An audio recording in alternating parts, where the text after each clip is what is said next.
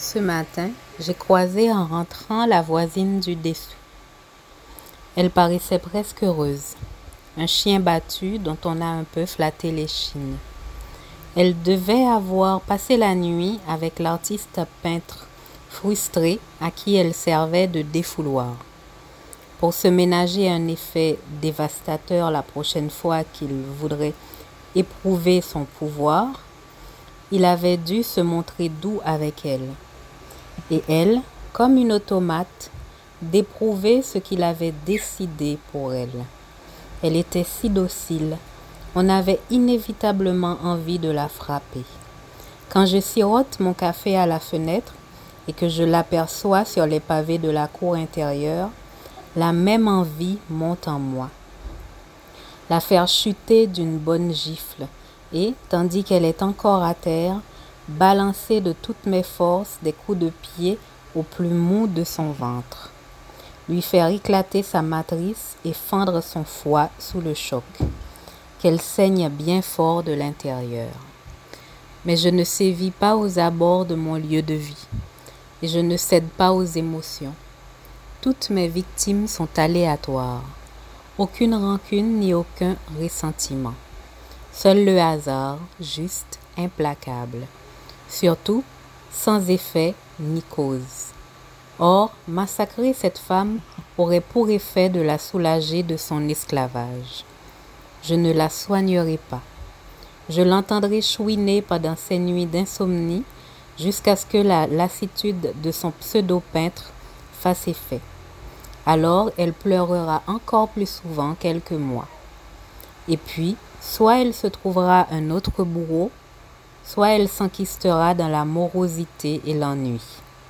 Au-delà de son visage rond, aux yeux tristes, il n'y avait que du vide, dont la fréquentation lui était insoutenable. C'était le genre de sac ballotté sur les trottoirs qui attirait cette sorte spéciale de bourreau qu'était son artiste peintre. Il ne se sentait engagé à rien envers qui que ce soit, professait d'exercer sa liberté sans partage. Il lui suffisait d'avoir le droit, de vouloir et de ne plus vouloir, alternativement, de reprendre toutes ses promesses,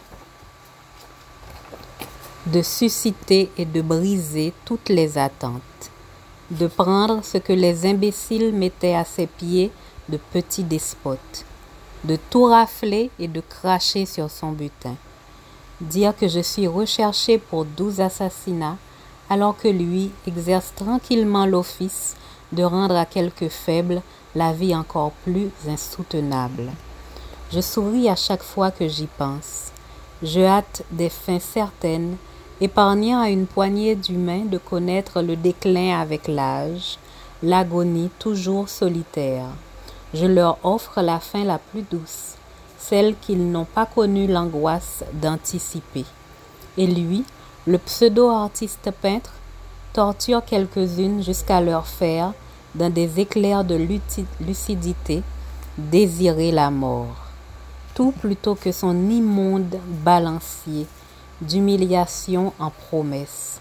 Sa cruauté en col blanc me dégoûte et me fascine à la fois. Il est plus puissant que moi, plus dévastateur que la mort. Ses victimes sont toutes consentantes, elles en redemandent. Pas de cris de gorée ni de regard d'épouvante quand il opère. Pourtant, le remède que j'administre est doux. Que doivent-ils ressentir sous ma masse? Un vertige, un étourdissement, un engourdissement, puis une sorte d'ivresse? Dans laquelle se dilue leur conscience jusqu'au trait final. Tandis qu'ils tentent de lutter contre l'extinction de leur conscience, ils ne pensent pas à ce qui leur sera épargné. Le réveil forcé, le transport en bestiaux vers des lieux gris où ils seront asservis, le temps qui va dans un sens absurde vers la diminution de leurs facultés et le renoncement à tout ce qui le rendait supportable. Ce soir, mercredi, l'artiste peintre se présentera la nuit tombée. De ma fenêtre, je le verrai rechercher sur son portable le code de la porte d'entrée. Il a beau le composer toutes les semaines, il a besoin de le relire sur son écran. Il finit par passer la porte vitrée, par appeler l'ascenseur. J'observe sa nuque dégagée de ses cheveux gris. Je me demande si j'aurais du plaisir à lui briser l'échine. J'évoque tour à tour son visage ordinaire, barbu de trois jours, et la masse aléatoire qu'elle pourrait devenir sous mon coup de massue. Aucune envie d'exécution ne me vint. Je désirais qu'il continue à remplir son office, accabler de malheur quelques êtres faits pour le malheur, humilier ceux qui avaient de l'appétit pour la boue. Bientôt, il fut introduit dans l'appartement du dessous. J'entendis le gazouillis de son hôte, des bruits de vaisselle, une musique douce qui ne couvrait pas leur voix. Il devait être encore dans un de ses bons jours, et la voisine se voyait déjà définitivement heureuse, aimée pour toujours, comme dans son rêve stupide, comme si on pouvait aimer qui que ce soit d'autre que soi-même. Je me saisis de magazine, anticipant la suite sans intérêt de leur soirée.